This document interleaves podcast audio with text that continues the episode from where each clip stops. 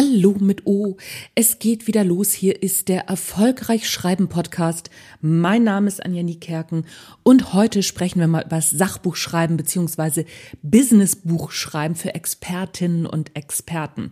Okay, das ist jetzt nicht für alle was, aber so lang ist die Folge gar nicht. Und vielleicht findest du ja auch als Belletristiker, Belletristikerin einen kleinen Hinweis, den du für dich verwursten kannst. Auf geht die wilde Fahrt.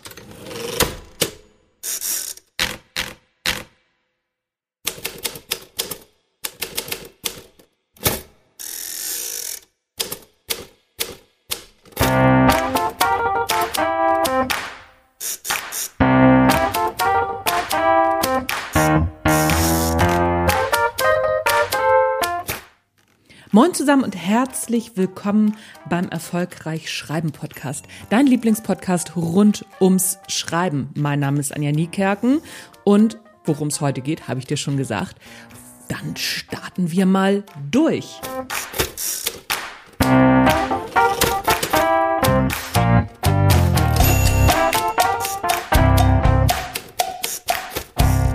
Sachbuch schreiben, Expertenbuch schreiben, Businessbuch schreiben.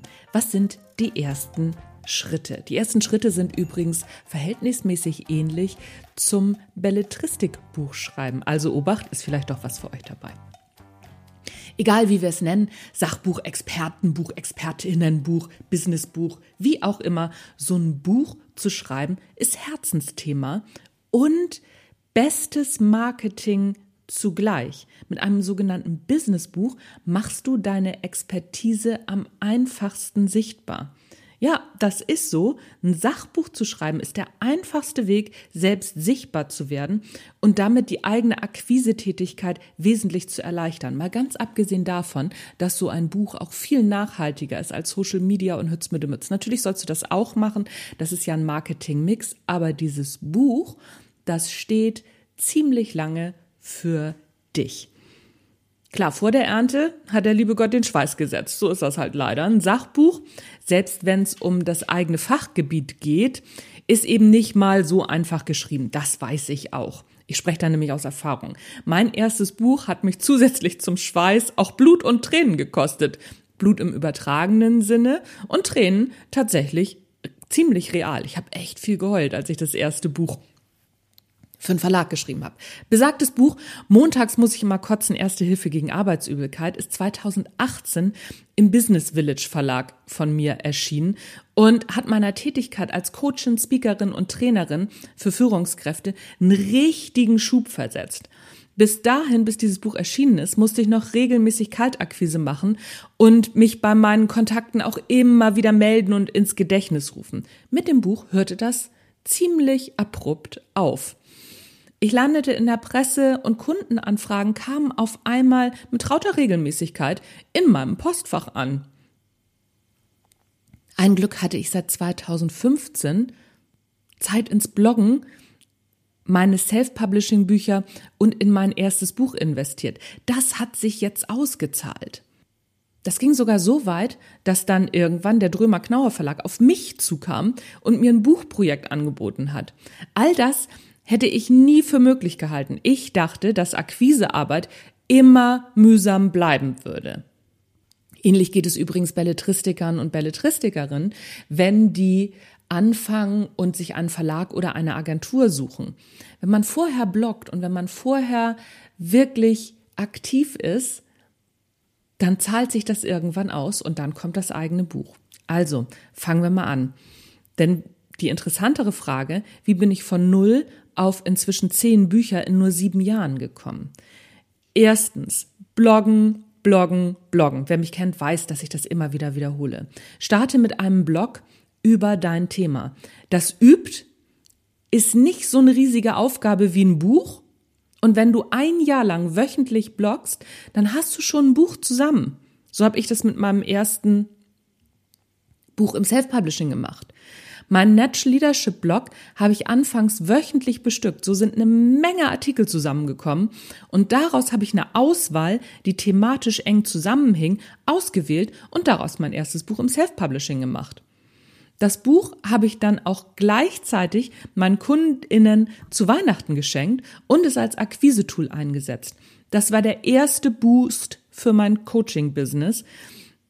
Und ein ähnliches Buch habe ich für UnternehmenskundInnen auch immer noch für 0 Euro zum Download am Start. Also diese Zeit ist überhaupt nicht verschenkt, weil das kannst du immer wieder für dich nutzen. Und der Drömer Knauer Verlag hat mich über diesen Blog, über den ich gerade gesprochen habe, auch damals gefunden. Das ist der zweite Vorteil des Bloggens. Man wird im Netz gefunden. Übrigens, diesen Blogartikel, aufgrund dessen mich der Drömer Knauer Verlag gefunden hat, den findest du auch immer noch auf meinem Erfolgreich Schreiben Blog. Zweitens, setze einen Schwerpunkt. Ich bin mir ziemlich sicher, dass du als Expertin umfangreiches Wissen hast, welches du in ein Buch packen kannst oder willst.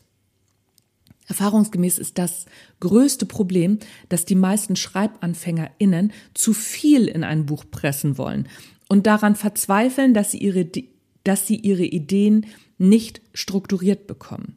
Das ist wie mit dem 0,5 Liter Glas, in das keine zwei Liter Wasser reinpassen. Man versucht es aber trotzdem, scheitert und behauptet dann, das geht nicht und gibt auf. Wenn man aber vorher klar gemacht hat, dass nur 0,5 Liter in das Glas müssen, dann geht's nämlich doch. Der Denkfehler ist am Anfang entstanden, nämlich als man dachte, man müsste die ganzen zwei Liter in das viel zu kleine Glas pressen. Aber das muss man ja gar nicht.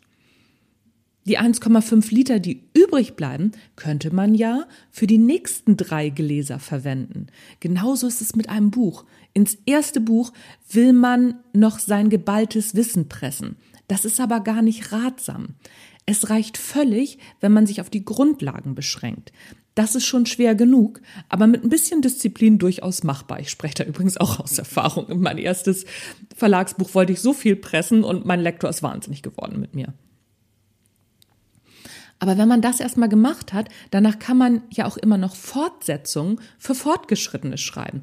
Und so kommt man wieder ins Gespräch und so wird man noch mal besser gefunden. Wahnsinn, was da alles geht. Drittens, bitte auf jeden Fall die Zielgruppe festlegen. Schwerpunkt und Zielgruppe gehören immer zusammen.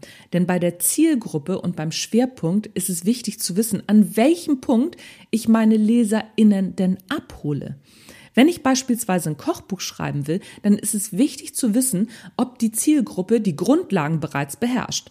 Weiß sie, wie man eine Mehlschwitze macht und was Eier Benedikt sind? Oder muss ich das noch erklären? Macht es Sinn, von Jus und Extrakt zu schreiben, wenn die LeserInnen nicht in der Lage sind, ein Ei ohne Hilfsmittel zu trennen? Anders erklärt, schreibe ich für AnfängerInnen, mittleres Niveau oder für Fortgeschrittene. Übrigens, wie du so eine Zielgruppenanalyse machst, findest du auch auf meinem Blog und auch hier nochmal im Podcast. Außerdem ist es sinnvoll, deiner Zielgruppe mehrere Gesichter zu geben. Ja, genau. Denn je genauer du deine LeserInnen in Spee vor dir hast, umso leichter kommst du aus Blockaden während des Schreibens heraus. Wenn du beispielsweise mal nicht weißt, wie du jetzt weiterschreiben sollst, dann kannst du im Geiste deine Zielgruppe fragen. Was braucht diese an dieser Stelle an Erklärungen und Informationen, um weiterzukommen? Ich mache das auch. Das ist eine Technik, die mir immer wieder weiterhilft. Ich habe dann so fünf imaginäre LeserInnen aus meiner Zielgruppe und ich frage die dann einzeln. So, pass mal auf, wir sind jetzt hier an dieser Stelle. Was müsstest du jetzt wissen, damit du in diesem Buch weiterkommst? Das funktioniert wunderbar. Die nächsten Schritte sind Struktur erstellen und schließlich ein Exposé zu schreiben. Dazu findest du auch entsprechende Artikel beziehungsweise entsprechende Podcast-Folgen. Entweder scrollst du hier im Podcast oder du gehst auf www.anjanikerken.de slash blog und da kannst du das alles nachlesen und es ist alles für dich verlinkt. Und wenn du dir mit deiner Idee noch nicht sicher bist, dann mach einfach den Ideentest, ob deine Idee für ein Sachbuch taugt. Den Test findest du auch auf meiner Homepage. So, das war's von mir für heute. Ich hoffe, ich konnte dir ein bisschen helfen, wie du einsteigst, wie du so ein Expertinnenbuch schreibst und warum das eine ganz großartige Geschichte ist, das für dich zu tun. Nächste Woche haben wir wieder ein Interview am Start und zwar Jetzt muss ich kurz überlegen. Genau, Michael Mann kommt. Michael Mann war übrigens in meinem Kurs von der Idee zum Sachbuch im Online-Kurs. Der hat mittlerweile einen Verlag gefunden, ein Buch geschrieben und das kommt nämlich jetzt am, ich glaube am 28. September. Es ist schon vorbestellbar und heißt Glückseligkeit. Michael Mann hat es geschrieben und der kommt in den Podcast und wir sprechen einmal darüber, wie er auch von null auf Schreiben, Verlag finden gekommen ist, was das mit ihm gemacht hat. Und natürlich sprechen wir auch über sein neues Buch. Also bleibt mir gewogen. Das war's für heute. Das war der Erfolgreich Schreiben Podcast. Wie gesagt, du findest wieder alles verlinkt in den Show Notes. Und nächste Woche gibt's wieder ein Interview. That's it, folks and friends. Tschüss, mein Name ist Anja Niekerken. Bis zum nächsten Mal.